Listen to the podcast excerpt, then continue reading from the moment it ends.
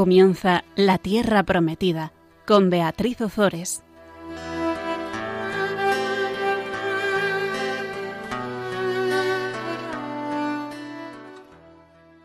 Buenas tardes, queridos oyentes de Radio María. Aquí estamos un miércoles más compartiendo con todos vosotros la palabra de Dios. Buenas tardes, Gonzalo. Buenas tardes, Beatriz. ¿Te parece que empecemos rezando al Espíritu Santo para que nos ilumine? Fantástico. Señor, concédeme la, serenidad para aceptar las cosas que no puedo cambiar, el valor para cambiar aquellas que puedo. y la sabiduría para conocer la diferencia. Oh Espíritu Santo, amor del Padre y del Hijo, inspírame siempre. lo que debo pensar, lo que debo decir, cómo debo decirlo, lo que debo callar, lo que debo escribir, cómo debo de obrar, para procurar vuestra gloria, el bien de las almas y mi propia santificación. Espíritu Santo, ilumina mi entendimiento y fortifica mi voluntad. Señor, dame el balance divino en mi vida. Gloria a ti, Señor. Pues vamos a hacer un pequeño resumen de lo que vimos en el programa pasado. Continuamos con el primer libro de Samuel y en el programa pasado veíamos el discurso de Samuel a la Asamblea de Israel, que viene a ser el resumen y la interpretación religiosa de la historia narrada en los capítulos anteriores. Está este discurso de Samuel impregnado de la doctrina sobre la alianza. Y aquí es muy importante recordar qué es la doctrina sobre la alianza. Cuando hablamos de la alianza, estamos hablando de la alianza que Dios hace con su pueblo en el monte Sinaí después de haberlos liberado de la, em, de, la esclavitud de Egipto. La alianza, la alianza del Sinaí, es un don, es, una, es, un don y es una vivencia compromiso, que es consecuencia del don. En ella radicalmente todo es gracia. Dice el Señor, yo os tomaré por mi pueblo y seré vuestro Dios y vosotros viviréis como mi pueblo.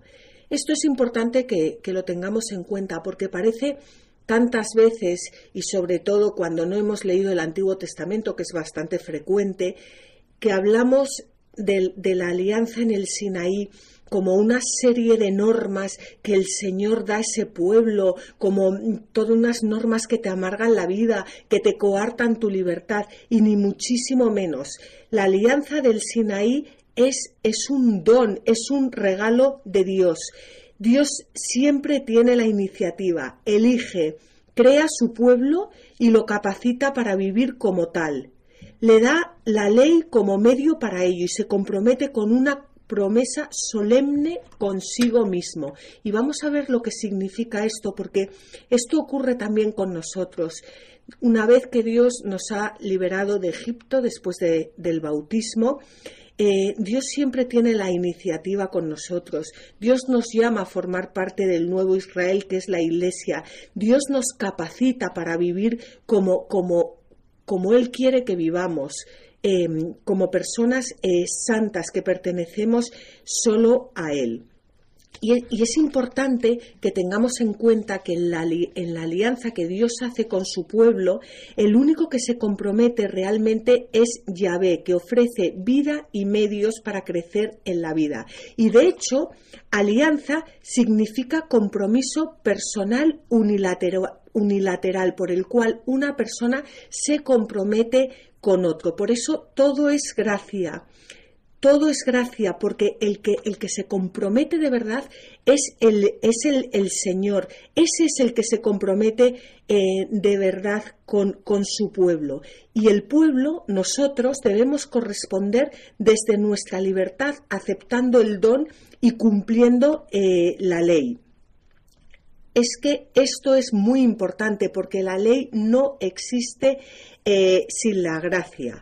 Mm, y si no entendemos esto, si no entendemos que Dios sale al encuentro de cada uno de nosotros y que todo es gracia, No entenderemos nunca nada, porque haremos de nuestra religión el cumplimiento de una serie de normas. Y no es eso, es que Dios sale a nuestro encuentro, nos da todos los medios para que nosotros podamos abrir, abrirle el corazón.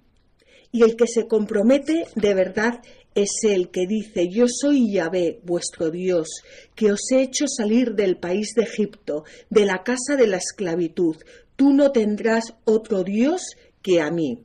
Bueno, pues eso es lo que Él nos pide, que le seamos fieles y que no tengamos otro Dios que no sea Él. Por eso la gracia y la ley constituyen los dos polos no solo de la vida del Antiguo Testamento, sino también de nuestras vidas, porque está siempre el polo por un lado de la, del don de Dios, de la gracia, y el polo por el otro de, nuestra infidelidad, de, nuestra, eh, de nuestra traición.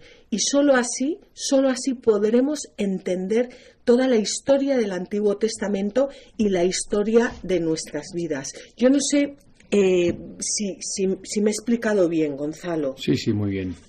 Pues esto es muy importante que lo tengamos en cuenta. El Señor es quien toma la iniciativa y quien de nosotros no exige lo que se exige a Él, por supuesto, porque jamás podríamos estar a la altura de la alianza. No es entre dos partes iguales, es entre Dios y sus siervos, y nosotros y su pueblo. Y Él lo que nos pide es que nos mantengamos fiel a Él. Y, y esto es toda la historia que estamos viendo ahora, cómo esa infidelidad del pueblo de Dios, esa infidelidad de cada uno de nosotros nos va a llevar al destierro. No podemos vivir de espaldas a Dios. Cuando vivimos de espaldas a Dios, se desmorona toda la sociedad, se desmoronan nuestras familias, se desmorona eh, todo lo más valioso que tenemos y sobre todo se desmorona nuestra relación con Dios. Bueno, pues ahora vamos a continuar. Ya habíamos visto, como hemos dicho en el programa pasado, el discurso de Samuel y ahora vamos a ver la condena solemne de Saúl. En este capítulo, perdón, en este programa y, probablemente en el siguiente, y no sé si en el, en el, en el otro, veremos la condena que Dios hace a Saúl. Y esto, que creo que ya hemos comentado en otros programas, es muy importante también, porque vamos a ver cómo los pecados de Saúl a nuestros ojos no van a ser pecados graves, pero Dios va a apartar el reino de su descendencia. En cambio, veremos cómo David va a cometer todos los pecados habidos y por haber, en el, no solo en el Antiguo Testamento, sino a lo largo de, de toda la historia, y en cambio va a ser un hombre según el corazón de Dios, porque Dios mira nuestro corazón. Nosotros miramos las apariencias, pero Dios mira nuestro corazón.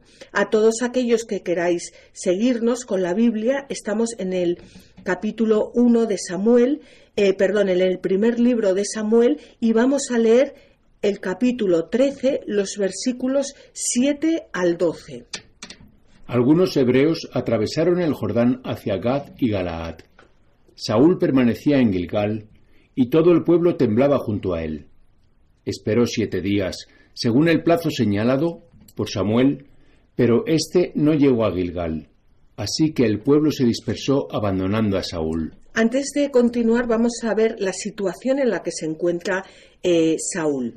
Saúl está con el pueblo, eh, tiene a los filisteos enfrente, está muerto de miedo, Saúl y todo el pueblo, el pueblo empieza a abandonarle y Samuel dice que le espere allí hasta que él llegue para ofrecer un sacrificio al Señor. ¿Qué vamos a ver que hace Saúl? Saúl no confía en el Señor y tampoco confía en la palabra de su profeta Samuel y no es capaz de esperar a Samuel porque ve que los suyos le están abandonando y que él está muerto de miedo, sin ninguna esperanza, porque eh, tiene a los filisteos enfrente, que es un pueblo numeroso, un pueblo que tiene armas, eh, mientras que ellos no tienen armas, y, está, está, muerto de miedo y entonces él por su por, por, por, sus perdón por sus narices pues va a ofrecer el sacrificio incumpliendo lo que le ha dicho el Señor a través de su profeta. Entonces dijo Saúl, Traedme las víctimas del holocausto y de los sacrificios de comunión. Y ofreció el holocausto. Terminaba de ofrecer el holocausto cuando llegó Samuel. Saúl salió a su encuentro para saludarle, pero Samuel le dijo, ¿Qué has hecho? Saúl respondió, Al ver que el pueblo se dispersaba y me abandonaba, que tú no venías en el plazo señalado y que los filisteos estaban congregados en Migmas, me dije, Ahora bajarán los filisteos a Gilgal contra mí, y todavía no he aplacado al Señor. Así que me sentí obligado a ofrecer el holocausto. Bueno, eh, aquí vemos cómo Saúl desconfía totalmente de Samuel. Es una prueba, es una prueba mm, que el Señor muchas veces nos pone a cada uno de nosotros, porque el Señor nos pide fidelidad y confianza en Él. Y el Señor ha hablado a Saúl a través de su profeta, como nos habla cada uno de nosotros a través de sus profetas y a través de sus sacerdotes y de sus profetas, porque ya lo hemos dicho muchas veces que todos somos profetas de Dios por el bautismo. Y está esperando que Saúl confíe en él. Y Saúl desconfía totalmente y eh, desobedece a Dios y ofrece él el sacrificio. Y cuando llega Samuel, lo que le pregunta es ¿qué has hecho? esa pregunta ¿qué has hecho? resuena en nosotros porque es lo mismo que Dios le dijo a la mujer, a Eva, eh, después de haber tomado, después de haber comido del fruto del árbol. Le dijo, ¿qué, ¿qué es lo que has hecho? Y la mujer respondió, la serpiente me engañó y comí. Bueno, pues tenemos también ese que has hecho eh, en una pregunta que le hace el, que, le hace el Señor a Caín cuando le pregunta ¿dónde está tu hermano Abel? y él le responde no lo sé, ¿acaso soy yo el guardián de mi hermano? y el Señor le dijo ¿qué has hecho? La voz de la sangre de tu hermano clama hacia mí desde la tierra. Ese que has hecho es algo, es una pregunta muy bonita de un padre que invita a la conversión de sus hijos. Eva le podía haber respondido, en vez de echarle la culpa a, Adán, le podía haber respondido, Señor, he, comido del árbol que me prohibiste, perdóname, ten compasión de mí. Y Caín le podía haber respondido al Señor, he matado a mi hermano, perdóname, no merezco ser hijo tuyo. Y el Señor nos pregunta hoy a cada uno de nosotros, ¿qué has hecho? ¿Qué has hecho para abrirnos el corazón al arrepentimiento? Esa pregunta, ¿qué has hecho? Es una invitación de Dios totalmente al arrepentimiento y a volver a poner toda nuestra confianza en Él. Y hay un, extracto eh, que vamos a leer ahora de las constituciones apostólicas en la que mm, se nos invita a actuar también de la mano de los sacerdotes de Dios, de no actuar en contra de la jerarquía de la Iglesia, sino de la mano de la Iglesia. Vamos a leerlo. Así como a aquellos que no eran de la tribu de Leví, no les estaba permitido ofrecer sacrificio alguno ni acercarse al altar sin el sacerdote, así vosotros no hagáis nada sin el obispo. Y si alguno hace cualquier cosa sin el obispo, en vano lo hace, ya que ni a él le será reputado como obra buena. Y así como Saúl oyó al ofrecer sacrificios sin el sacerdote, lo has hecho neciamente, así el laico que hace algo sin el sacerdote se fatiga en vano. Y tanto que se fatiga en vano, porque nos pasa lo que le pasó a, Saúl. Dice Saúl, Ahora bajarán los filisteos a Gilgal contra mí y todavía no he aplacado al Señor, así que me sentí obligado a ofrecer un holocausto. El Señor no quiere que hagamos las cosas por obligación, sino por amor, por respuesta a ese don. Sí, no una pregunta simplemente en relación al pecado de Adán y Eva, pues, pues era evidente, porque había una orden anterior que decía no comas del árbol, ¿no? Y en el caso de Caín, pues no, no matarás, ¿no? Que no mate a alguien. Pero el caso de, de Samuel, de Saúl, perdón, para mí, a mí me parece muchísimo más complicado. Porque simplemente es, eh, se ve que los filisteos se le vienen encima y, y dice, bueno, me voy a dar prisa porque si no es que me van a comer. Claro, pero Samuel le había dicho, que lo habíamos visto en algún programa anterior, que se esperase ahí, que se esperase ahí hasta que él llegara para ofrecer un sacrificio al Señor. Y él no obedeció la voz del Señor a través de Samuel. Por eso yo decía al principio del programa que nosotros en, el, pecado de, Saúl vamos a ver pecados que somos capaces de cometer cualquiera de nosotros, porque cualquiera puede entender que, que tengamos a los enemigos enfrente y que nos entre un ataque de pánico. Pero lo que, lo que estamos analizando aquí es sobre todo el corazón de, de Saúl. Era un corazón duro, un corazón soberbio, un corazón que desobedecía, desobedecía, a Dios, un corazón que no confiaba en Él, un corazón que quería hacer las cosas por sus propios eh, méritos y no para cumplir la voluntad de Dios. Vamos a pasar ahora a un descanso musical y continuamos.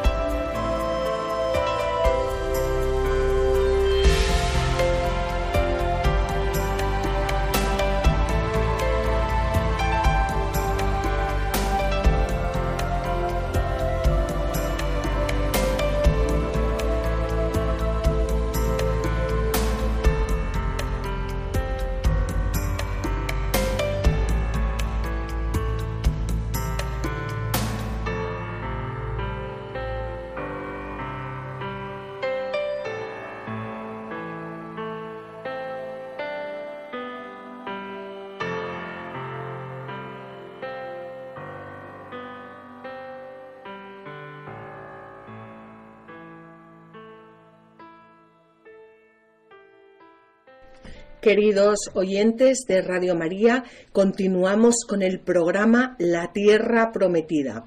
Estábamos comentando eh, cómo Saúl ofrece un sacrificio al Señor por obligación y por miedo. Y vamos a ver lo que le dice ahora el profeta Samuel. Estamos en el primer libro de Samuel, capítulo 13, y vamos a leer los versículos 13-14.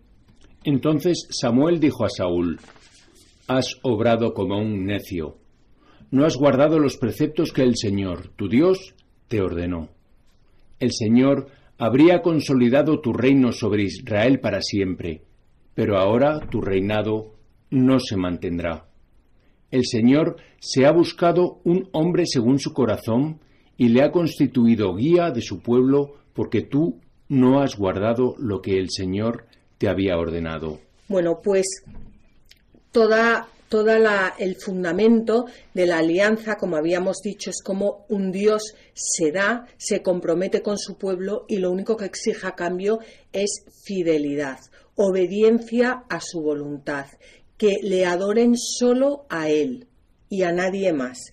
Pues esto es exactamente lo que no ha hecho eh, Saúl. Ha, obrado como un necio, que veremos ya más adelante en el Nuevo Testamento que eh, en la parábola de las vírgenes necias, que se condenaron y eran vírgenes, o sea, no se condenaron por tener una mala vida ni por acostarse con. No, no, se condenaron porque eran necias, nesh shiare, que no sabían, no conocían al amado, no conocían al esposo.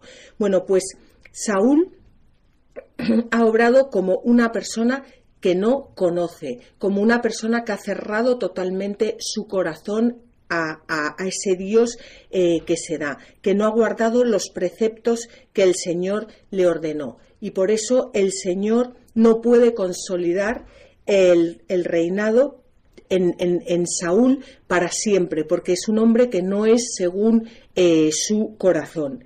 Y buscará a un hombre según su corazón, que será el rey David. Pecador, sí, pero sabrá llorar su pecado, sabrá arrepentirse y sabrá abrir su corazón a Dios. Y si traemos esto al, a cada uno de nosotros y al presente, ¿qué podemos decir?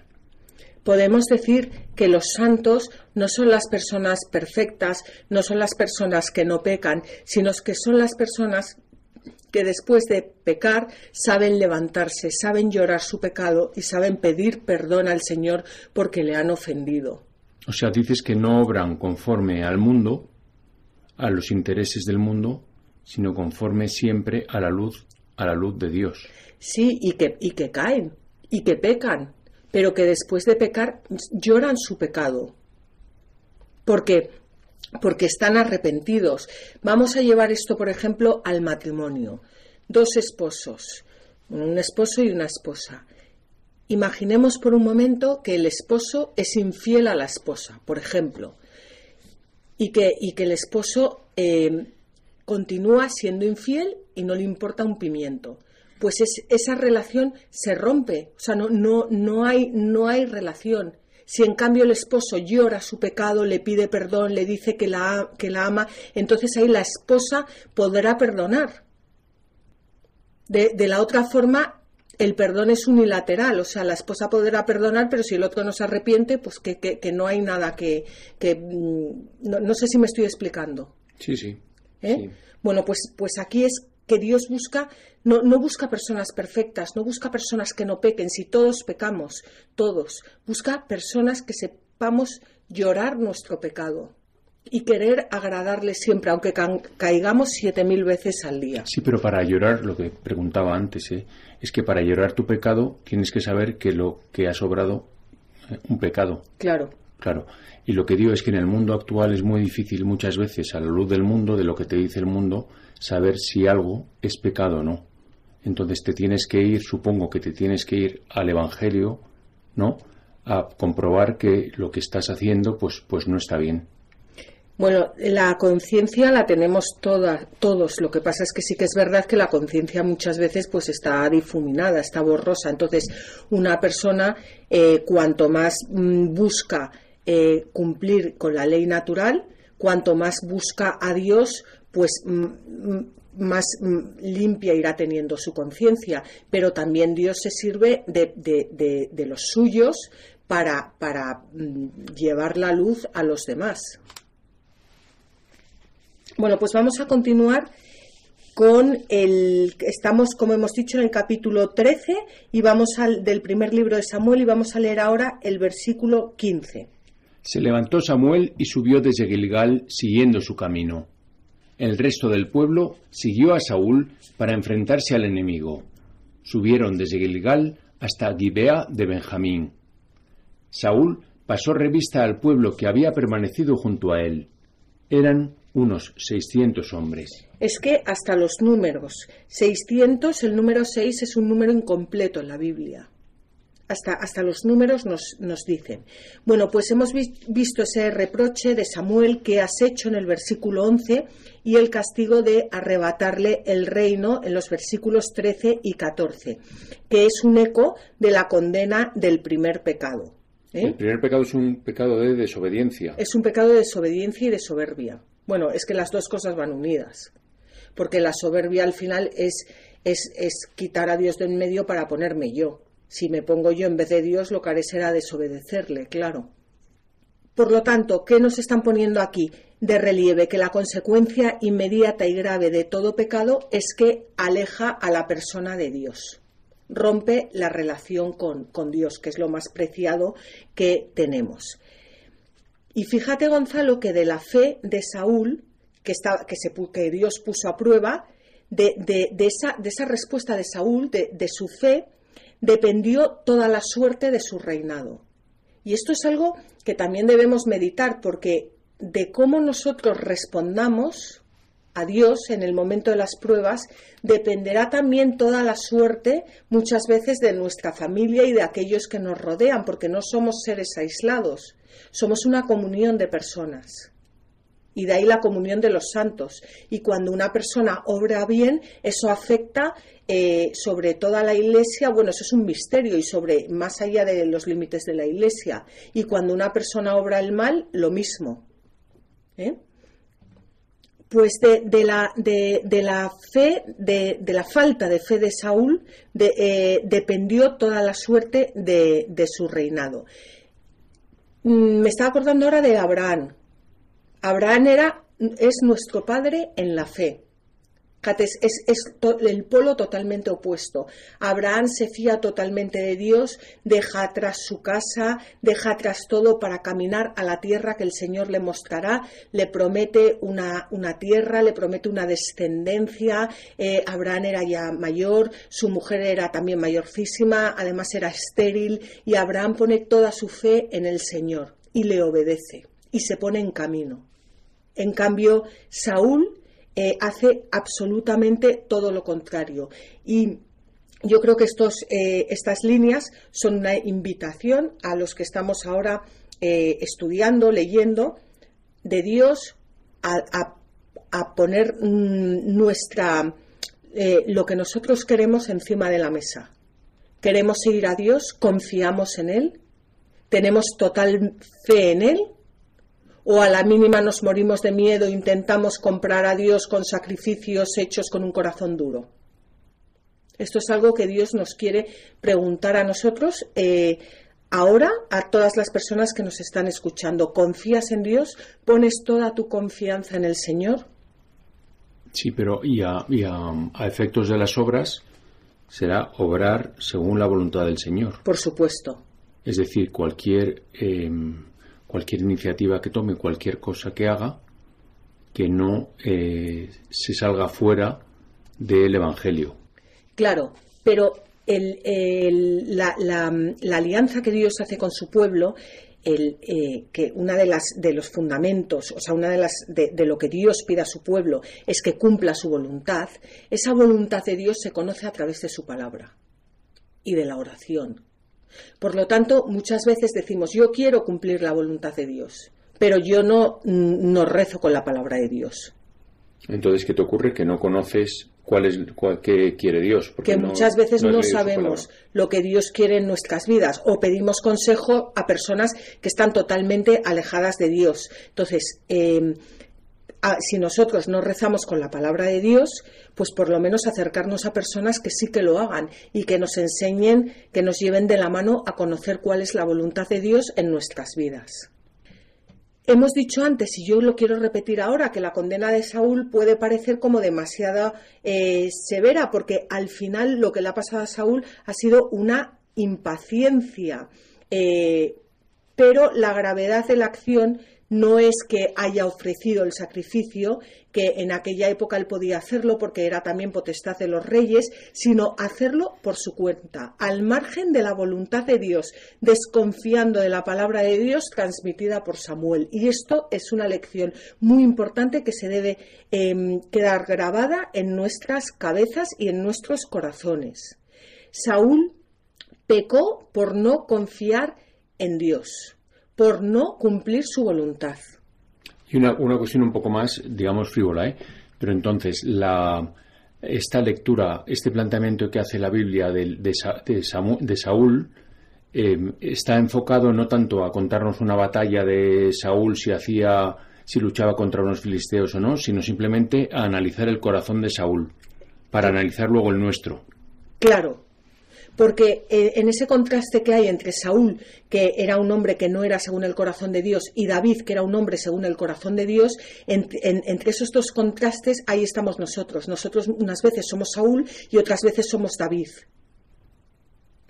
Pero David, cuando el profeta Natán le abrió los ojos a su pecado, lloró amargamente. En cambio, Samuel, cuando Samuel abre los ojos de, Saúl a su pecado, Saúl no se arrepiente. A Saúl se le cierra el corazón, se le endurece el corazón.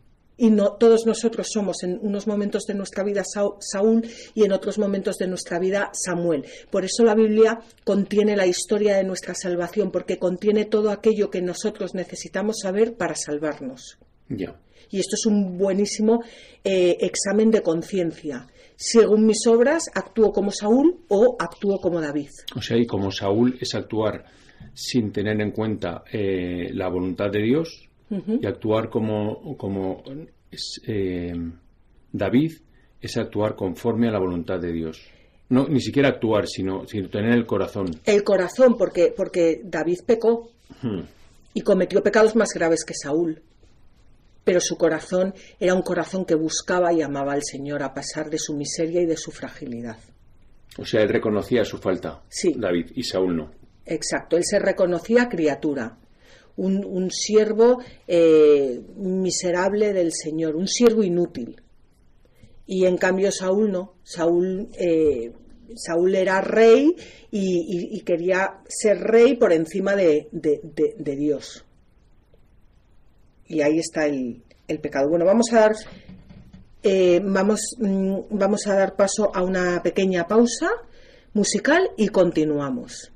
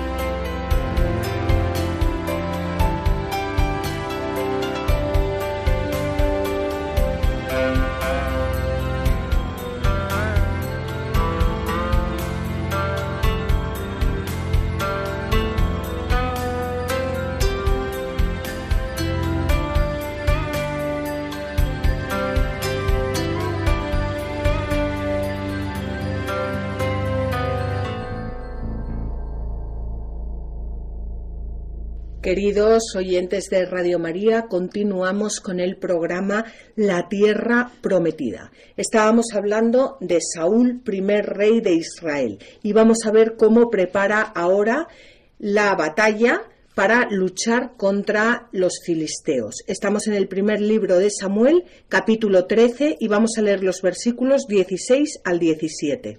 Saúl, su hijo Jonatán, y el pueblo que había permanecido con ellos estaban en Geba de Benjamín, mientras que los filisteos estaban acampados en Micmas. Del campamento filisteo salió una ofensiva en tres columnas. Una tomó el camino de Ofrá hacia la región de Saúl, otra se dirigió a Bet Jorón, y la tercera tomó el camino de los límites que dominaban el valle de Seboim hacia el desierto. Esto es muy interesante, Gonzalo, porque mm, fíjate que estamos viendo los preparativos para la batalla. El campamento filisteo, los filisteos, que eran un pueblo que tenían armas de, trabajaban el hierro, eran unos pueblos que venían del mar, mm, de donde vamos a obtener el nombre eh, de Palestina, era, era un pueblo em, fuerte, era un pueblo guerrero, era un pueblo que superaba a los, al pueblo de Israel.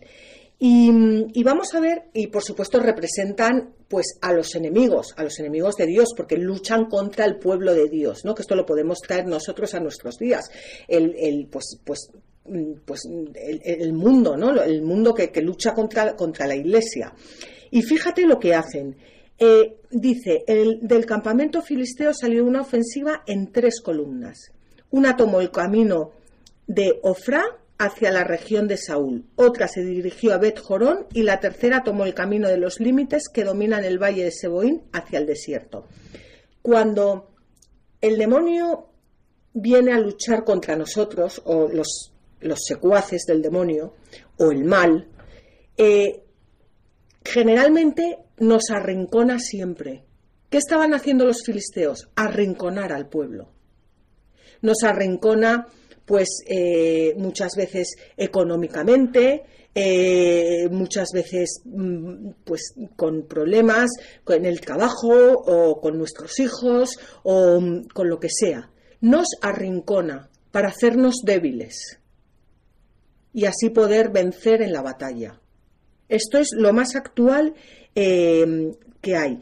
Pues aquí vemos las columnas, una hacia el norte, otra hacia el centro y otra hacia, hacia el sur. Es como actúa el mal, el mal, arrinconando a la persona, arrinconando al pueblo, para que pierda la esperanza, para que pierda la confianza en Dios y para que para, que desconfíe de él. Y cuando la persona ha perdido la, esperanza en Dios y desconfía de él, eh, ya, ya se, se, le ha debilitado. Ya se, ya se puede ir contra él. Hmm. No, me estoy acordando ahora que hablas de arrinconar, de cómo quedó el pueblo de Israel cuando salió de Egipto, arrinconado eh, a la orilla del mar. Y venían detrás todos los egipcios y el pueblo no tenía, no tenía oportunidad de salir por ninguna parte. Lo mismo que aquí, no tenía escapatoria. Y sin embargo, eh, la escapatoria fue completamente inesperada ¿no? que se abrió el mar en dos y allá que salió el pueblo. Pues esto es a lo que nos está invitando hoy el Señor, a que cuando veamos que no tenemos escapatoria por ninguna parte y sobre todo hoy en día que el mal está muy activo, a saber que Dios nos abrirá las aguas por el sitio que menos lo pensemos. ¿Eh? Vamos a continuar con la lectura. Eh, primer libro de Samuel, capítulo 13, versículos 18 al 23. No había herreros en todo el país de Israel porque los filisteos habían decidido que los hebreos no se hicieran ni espadas ni lanzas. Así que los israelitas tenían que bajar hasta los filisteos para afilar su reja, su azada, su hacha y su hoz. El precio del afilado era de medio ciclo por las rejas y por las azadas y de un cuarto de ciclo por las hachas o por retocar las hoces. Ocurrió, pues, que el día del combate ningún hombre de Saúl o de Jonatán tenía espada ni lanza. Solo la tenían Saúl y Jonatán, su hijo. Un destacamento de filisteos salió hacia el paso de Micmas. Bueno, pues sabemos además por documentos extrabíblicos de la superioridad de los filisteos, que en el siglo X a.C. eran ya maestros en el uso del hierro, mientras que en Palestina se hacían todavía las primeras tentativas con este metal. Por lo cual, esto lo conocemos por fuentes, por documentos extrabíblicos.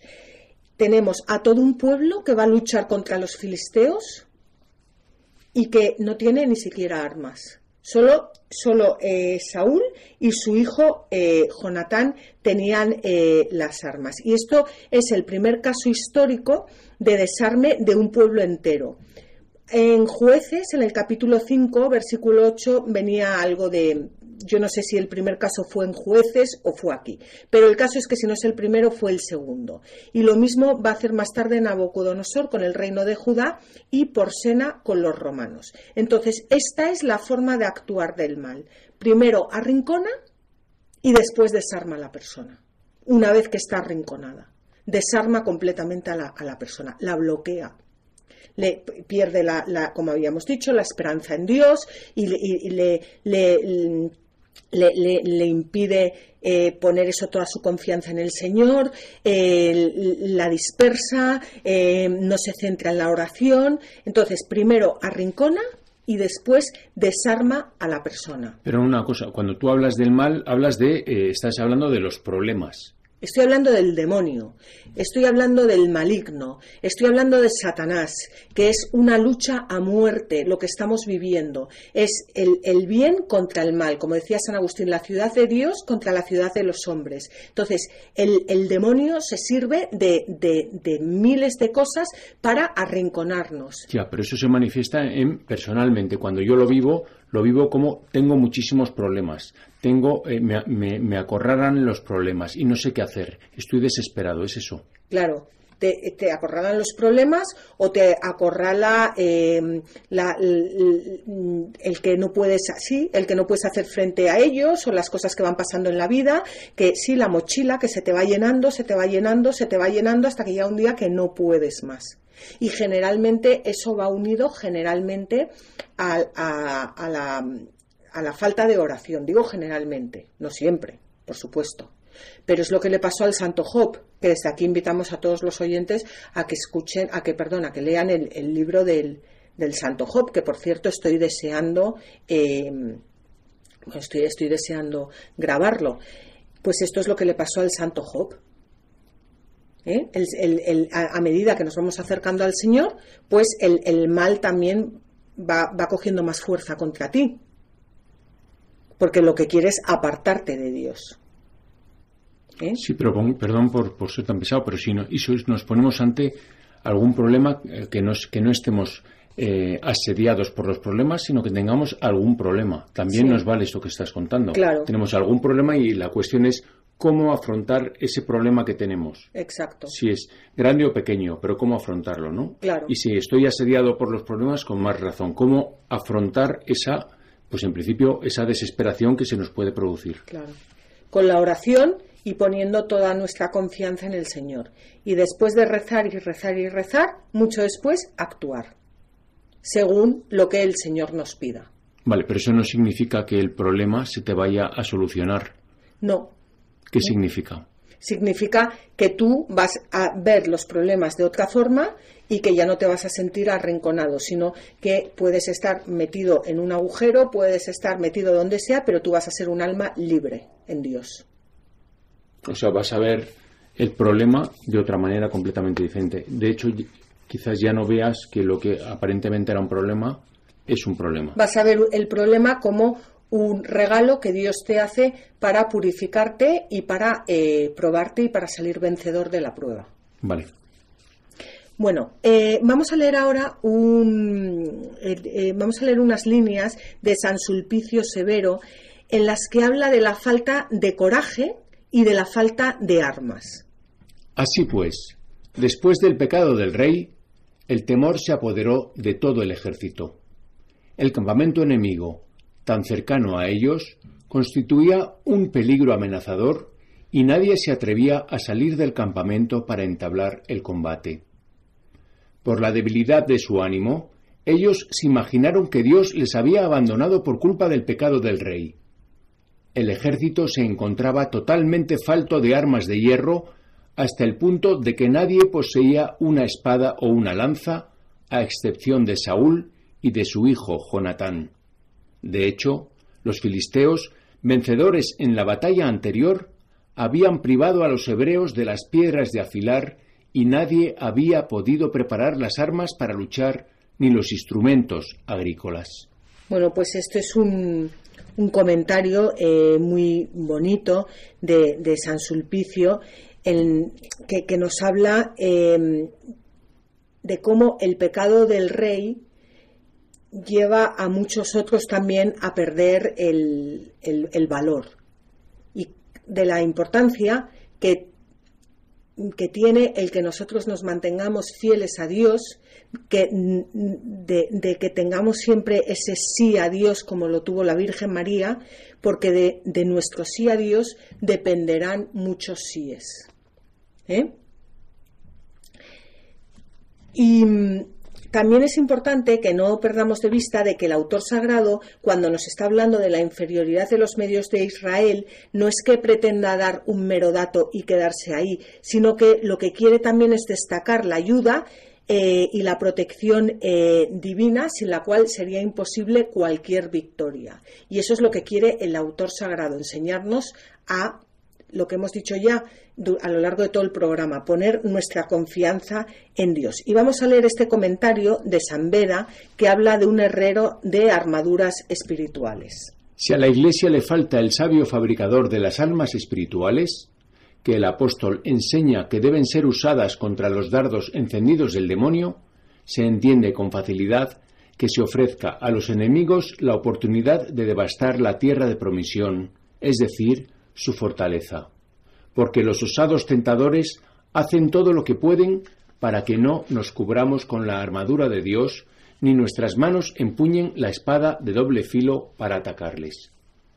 Bueno, pues este comentario de San Beda va a cerrar el programa de hoy porque realmente esto es a lo que queremos llegar. Cuando a la Iglesia le falta el sabio fabricador de las almas espirituales, que el apóstol enseña que deben ser usadas contra los dardos encendidos del demonio, se entiende con facilidad que se ofrezca a los enemigos la oportunidad de devastar la tierra de, promisión. Vamos a ver, nuestras armas nuestra arma es la palabra de Dios. Nuestra arma es estar en gracia de Dios. Nuestra arma son los sacramentos. Nuestra arma es la oración. Esas son las armas con las que nosotros estamos llamados a luchar. De hecho, nos lo va a, a contar la Biblia a lo largo de todas sus páginas y lo vamos a ver también en el último libro de la Biblia, en el Apocalipsis, como en esa, en esa lucha de los que siguen al Cordero, como, como el Cordero gana, pero es que ni siquiera entablarán una batalla, porque la batalla la va a entablar nuestro Señor Jesucristo por cada uno de nosotros. Nuestro Señor Jesucristo ya ha vencido y lo que nos pide es a unirnos a su victoria. A, a, robarle, entre comillas, sus méritos, su victoria, a revestirnos de sus méritos porque nosotros no tenemos nada que hacer por nosotros mismos. Y yo creo que esto es la gran enseñanza del programa de hoy, que yo no sé a ti, pero a mí sinceramente me ha apasionado, porque he visto una enseñanza tan preciosa en estas páginas del Antiguo Testamento y que son tan actuales y que nos sirven tanto para cada uno de nosotros y para, para nuestras vidas, que, que de verdad que me voy con el corazón lleno de agradecimiento. O sea, a mí lo que, lo que me, ha, me ha llegado más es que las armas de este mundo, que son las armas de los filisteos, eh, aparentemente eran mucho más potentes. Las armas de este mundo son mucho más potentes que las armas del, de los seguidores de Dios, ¿no? De los cristianos. Que, que, son, pues eso, pues son la azada, la no sé qué, y sin afilar. Las armas de este mundo, las armas de este mundo de los cristianos no son nada y sin embargo los cristianos tienen otra arma, ¿no? Claro, tienen el arma con mayúscula, que es la palabra de Dios, y cumplir la voluntad de Dios, y, y abrir su corazón al amor de Dios. Y muchas veces parece que no vencemos, como por ejemplo eh, cuando llevan a una persona a la muerte, pero claro, que no vencemos. Es el martirio que es, es, es, es eh, lo máximo a lo que puede aspirar un, cualquier cristiano. y de ahí pues brotan eh, pues, pues, pues, muchas cosas muy buenas. ¿eh? Es la victoria que este mundo no entiende, la victoria del Cordero.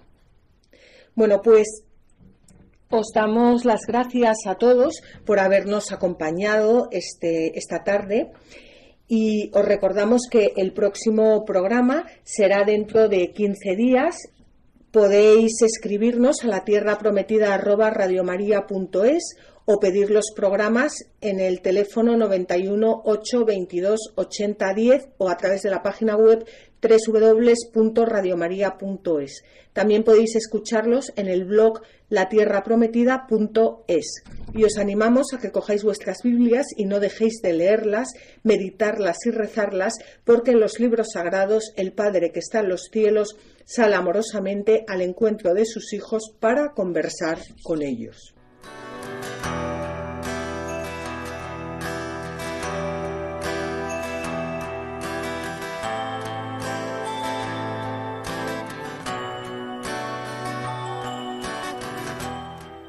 Así concluye La Tierra Prometida con Beatriz Ozores.